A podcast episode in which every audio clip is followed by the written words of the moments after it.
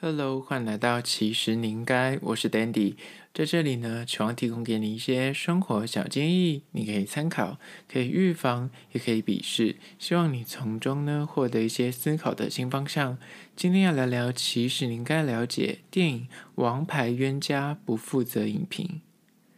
今天也聊聊一部，其实在二零零四年就已经上映过的《王牌冤家》这部电影呢，最近在台湾。经典数位修复又上映了，这部叫做《王牌冤家》，听起来这个名字让人家非常的没有想要看，感觉是个搞笑片，但其实它是一个非常经典的爱情电影。英文的名字叫做《Internal Sunshine of the Spotless Mind》，中国那边的翻译叫做《爱爱内涵光》。就是台湾的电影的翻译跟中国那边的翻译，两个听起来根本不知道在讲什么，就是完全文不对题。但是香港的翻译我觉得蛮切中主题，叫做“无痛失恋”。的确，这部电影其实在讲说，失恋过后就是消除记忆，是否会让你的情商走得更快呢？那我觉得他翻得很好。台湾的《王牌冤家》，我觉得那是因为两千年那个左右，很多电影台湾的片商很喜欢用“王牌”两个字，那。然后可能就延续这个路线，所以这部爱情片莫名其妙冠上了一个王牌冤家，主要是因为金凯瑞主演，所以他的很多系列电影都是用王牌开头，所以就因为这样，所以有这部电影的名字。那讲到这里，这部电影到底好不好看呢？虽然我觉得应该很多人可能在电影台就是已经看过，因为毕竟它是一个二零零四年就上档的电影。但最近因为数位修复，当年我还年轻，所以我没有跟上当年的院线。那今天好好来分享一下。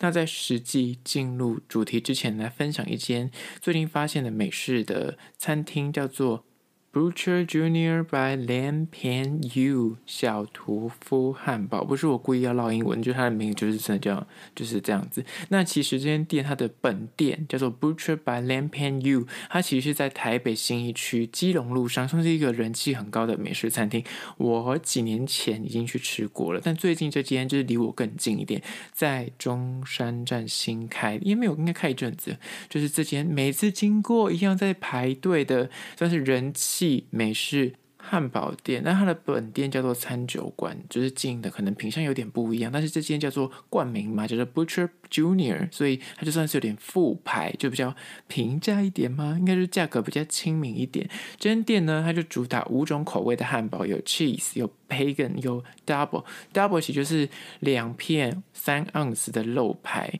就是它的肉是 double 倍的，然后还有 milk caramel，就是牛奶糖口味，还有什么 onion，就是洋葱口味的。而这五种口味选择呢，其实你也可以选择肉类哦，因为它这五种对应下去是，你也可以选择是牛肉还是猪肉还是鸡肉，然后也有所谓的牛猪混合肉，就是 fifty fifty percent 这样。那你可以自己按图，就是看你想吃什么。因为有些人可能不吃牛，那你就可以选猪或鸡，就看你自己选择。那它有所谓的套餐，之后搭配什么薯条啊、鸡块啊，或是奶昔之类。但是他们很很就是你知道。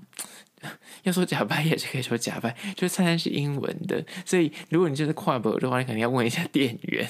而既然来到这边就是要吃汉堡嘛，那我觉得它的汉堡的那个面体就是蛮厉害的，他们烤的时候完全不会软掉。因为当天我去的时候排队真的是大排长龙，我是周末去的，然后是而且我是下午时段，然后是那种一两点，然后说这个时间应该大家已经错过那个午餐时间，也还没到晚餐时间，所以像人比较少。我跟你说没有大排长龙，而且这间店。就是真的都是 hipster，对啊，hipster 这个就是潮男潮女在去的，根本就是个白天夜店。我想进去里面每个人都穿搭，你知道非常入时，很会穿。都是些年轻人，然后但我觉得对情侣也蛮多，然后一些朋友很喜欢去那边 hang out，而且他好像不现实，所以我进去里面点餐的时候看到全部都是客满，然后他点餐区也是就是外带跟内用是同一排，那他就问我说：“哎，你要内用的话要等很久。”那我就说：“那很东西内用外带，因为我其实根本不是想要享受那个里面的氛围，我是一个人去，我只想说我要吃吃看它跟它本地有什么差别，所以我就外带了。那他们家除了汉堡，我刚刚说的面体很厉害之外呢，它的肉但是不用讲，我觉得它的 cheese 跟洋葱给的很丰盛，它洋葱给的很实在，所以你很喜欢重口味、很爽的话，那个吃起来的口感是真的会让你吃到洋葱，然后会吃到那个肉排的感觉。重点是汉堡它不会湿软，因为有些汉堡店，它的汉堡因为里面漏汁的关系，会渗到下面的那个汉堡的面体上面，那面体就吃起来软软，就很恶心。但他们家不会，我外带，我还走去公园里面吃，想说走远一点还是 OK 的哦，所以我觉得它外带也是很好吃。因为它其实套餐有附所谓的鸡块或薯条，我觉得应该就是可以吃的很饱。那他们家还有一个主打的商品叫做奶昔，奶昔呢有时候的屠夫奶昔，因为他们家的名字嘛就叫屠夫，所以是用七种莓果加上冰淇淋去现打而成，听起来就感觉很好喝。酸酸甜甜，然后感觉高热量呢，看起来很邪恶。但是吃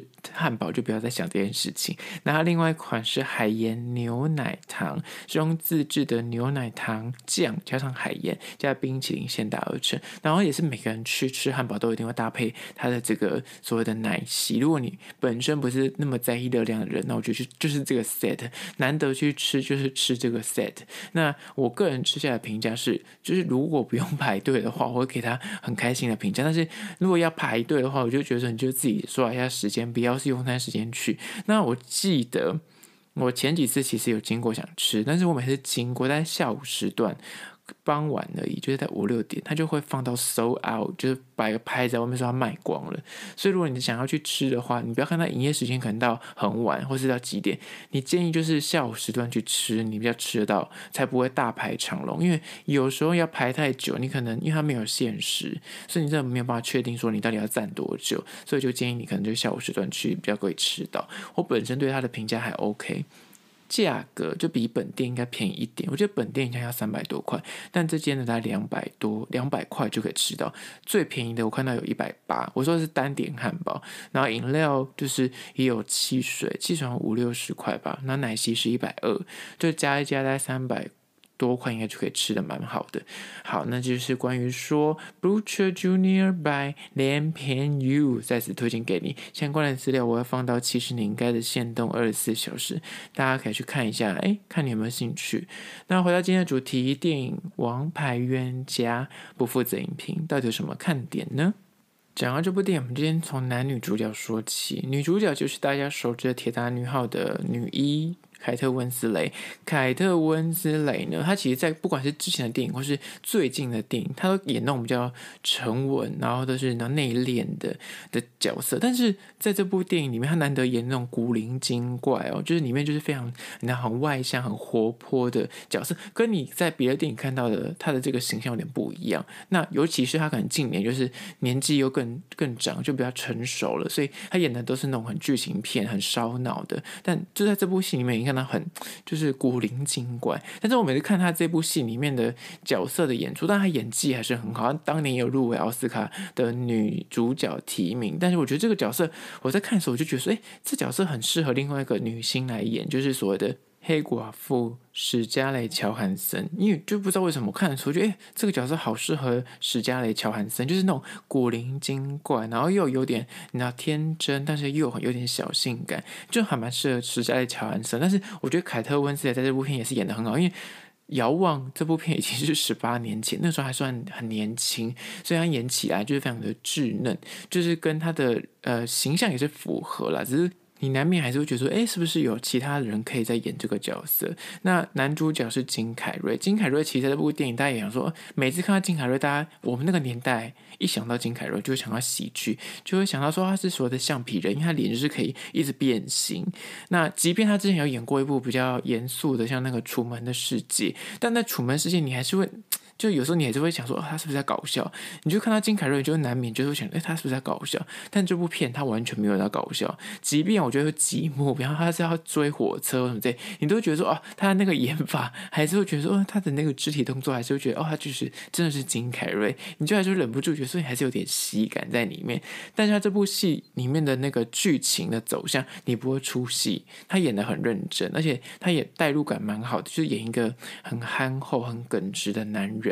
那这部电影到底讲到现在，到底在演什么呢？这部电影的男主角叫做乔尔，由金凯瑞饰演，然后女主角叫做克雷廷，由凯特温斯雷饰演。两个人交往了两年，后来，嗯，他的开头就是他们两个已经分手了。分手后呢，金凯瑞意外的发现说，女生既然去了一间叫做忘情诊所，这间忘情诊所呢，就是你去了之后，他会帮你消除你之前前任跟你上一段感情的所有的回忆，他都让你。忘得一干二净，然后男主角就想说，他既然去做这件事情，他就很生气，又生气，但是又就是情绪很难去平复，知道？他就想要报复他，所以他自己也去了同一间忘情诊所，他想要去删除这个，就是这个凯特温斯的这个角色之前跟他谈恋爱的回忆。就在他确定要去做这件事情的时候，他上了手术台了，医生就叫他回家去把所有。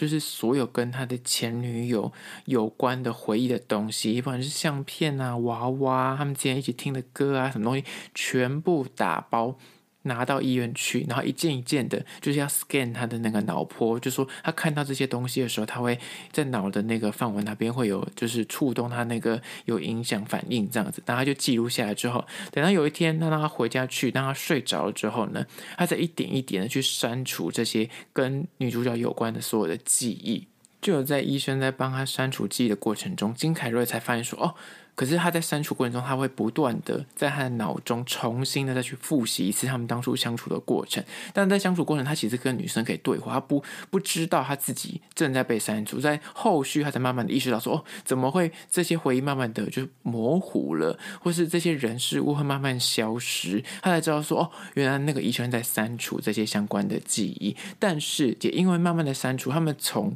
就是最接近分手那个大家闹翻啊，或是吵架，在慢慢的回到那个热恋期啊，然后再到那个最前面那刚认识的状况，他才感觉到说他不想要忘掉女主角，但是因为这过程中他是在已经被麻醉的状况，所以他没有办法告诉医生说他不想就是不做手术，他就慢慢一点一点消失，那他就开始要不断的去面对说有可能他就会忘记就是眼前的这个人，那这就是大概故事的走向是这样子的。而这部片我觉得厉害的点在于说它的转场，因为它不是要一直示范在脑中里面的回忆，它得要不断的让东西消失，或是他可能进一个门，他本来在海边进那个门之后就回到了一般的房间里面，因为他在梦里面嘛，虽然是回忆里面的不停的打转，但是他又要不停的破坏掉一些东西，比如他在栅栏里面，他边走，可是那个栅栏要不断的消失，所以我觉得他当年在做这些就是场景的转换，我觉得是很厉害的。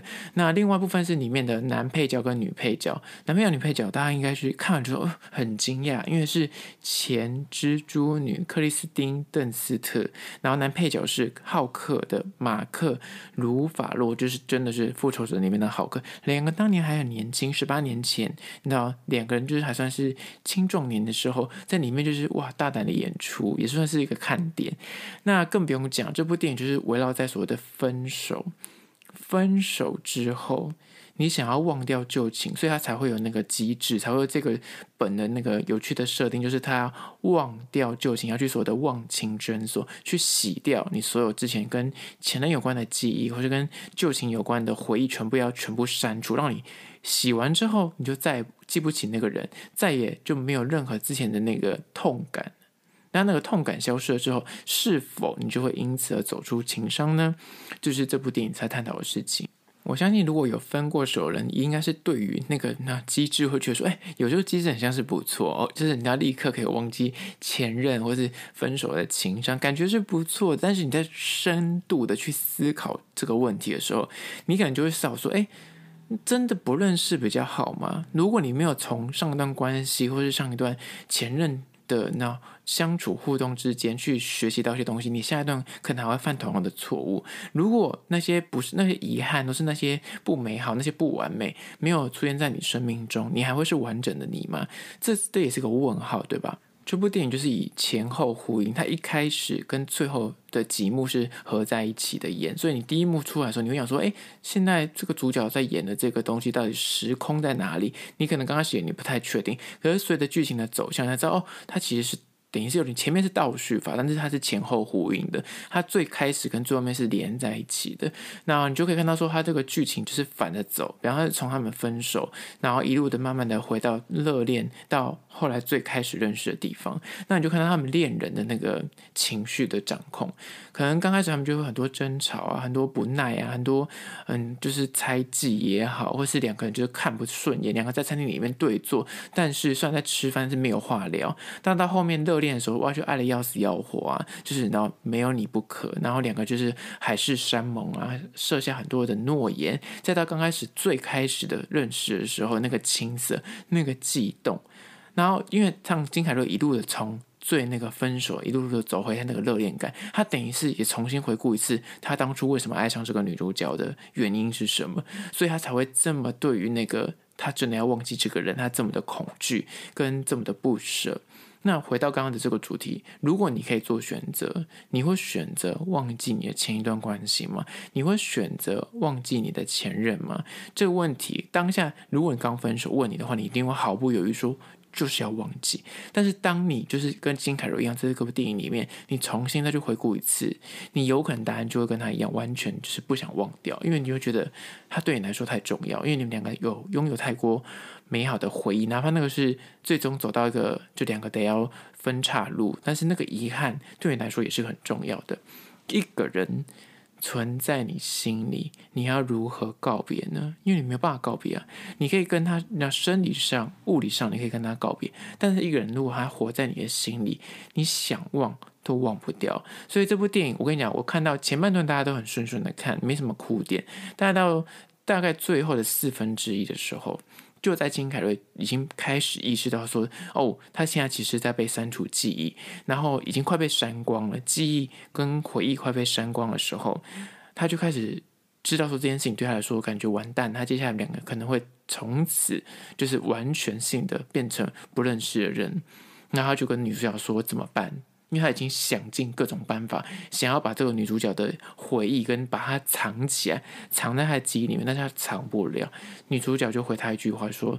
那我们就享受当下吧。”因为既然这个时刻，那句话也是这样讲哭点一秒不要泪，因为旁边的人就是你知道，你看那个呼吸声此起彼落，那个啜泣声此起彼落。因为真的，每段关系你走到，不管是刚开始热恋，或到最后面结束，你后面就回忆这段关系的时候，你真的就只能够告诉自己说，不管你现在现阶段，你现在处于。恋情的哪一个状态，就只能告诉自己，就是享受当下。当你还爱着的时候，就好好的去爱；当你分手的时候，也好好的去把握自己。这样子，那就是享受当下。是这句那个字讲出来，你就觉得很感动。那另外一个让我觉得有哭点的地方，就是当他觉得已经真的是最后一幕，他们回到他们最开始认识的那个状态的时候，因为连这个都删掉之后，他们两个就要回到就是就是现实，就是再也忘记，对，所以。那个时候，这个男主角被女主角约去，他们刚开始认识是被在海边认识的，他被约到一个小木屋里面去。那小木屋是别人家的，他等于是误闯进去。那金凯瑞这个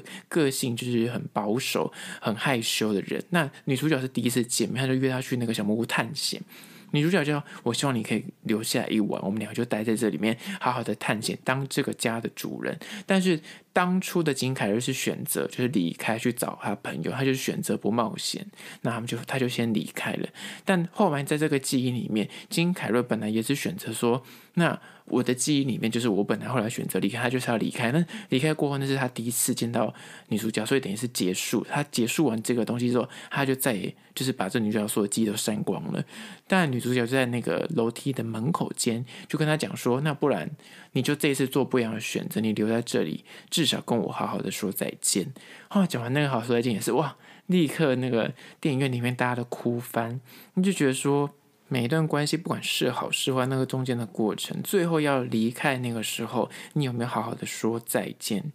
就是那个再见，就是你如果真的今天说再见，这辈子就真的再也不会见面。有很多的分手，可能有些是一通电话，或是可能这次见面大扫除就再老死不相往来，没有好好说再见的分手，就会让你觉得人生有遗憾。所以在他那个过程中，他讲说好好说再见的时候，其实当场就有很多电影院里面在啜泣。所以我觉得这两个是蛮大的哭点的。那我觉得故事看完之后，你就会有很多的感触。我觉得这部电影看完的时候，是你自己会有很多感触。每个人看有不同的。的看法，那你最后面的反思，我觉得那才是最珍贵的。就不管在记忆里面有没有你，他一样会爱上他，这是他故事里面另外一个主轴，就是。即便他们俩都被清空了记忆，但是如果你再给你一次机会，你人生还有一次机会再去遇到这个人，你是否还会遇到他？哪怕你做的跟他之前过往的好与坏你都忘光光了，你也忘记你曾经爱过这个人，但是你在遇到同一个人的时候，你是否还会再再度爱上他？那另外一种状况是，当你就真的还哦，就是你知道还是会再再爱上同一个人，你还是会莫名其妙对这个人有吸引力。那当你知道你之前跟他有一段关系，你也知道说哦，我们两个之前就是即便爱过，但是后来也恨过，最后面就真的还是分开，你还会选择再一次给他机会？再去爱一次吗？就像是你之前跟你的前任，你知道你跟他最后面还是会分开，可是你中间可能很爱过他。但是当这个老天爷再安排你一次，说你们还有一次机会，你你会选择再爱一次，但是结局你可能也知道，可能还是会分开。那你还会选择吗？就是这部电影想给你的一些发人省思的提问吧。那我觉得这部电影还蛮值得现代人去看的，就不管是它剧本，或者演技，或者刚刚说的转场之外，我觉得觉得你看完之后，每个人会从自己的爱情里面去找到一些观点，让你重新去思考说，诶，爱情对你来说是怎么样的东西，然后会让你对于呃分手这件事有更深刻的体悟。这是这部电影我觉得好看的地方。好了，就是关于说今天的《王牌冤家不负责》影评，希望可以提供给你一些参考。最后还是要说，如果你对今天的议题有任何意见、看法，想要分享的话呢，不管此刻你收听的是哪个平台，快去按赞订阅。如果可以留言的话呢，也欢迎去留下你的意见跟我讨论。最后关于说，如果是厂商的话呢，在资讯栏位有信箱，或是你可以加我 IG 私讯跟我联系。如果你是用 Spotify 或者用 Apple Podcast 收听的朋友呢，快去按下五星的评价，写下你的意见，我都去看哦。好了，这就是今天的，其实你应该下次见喽。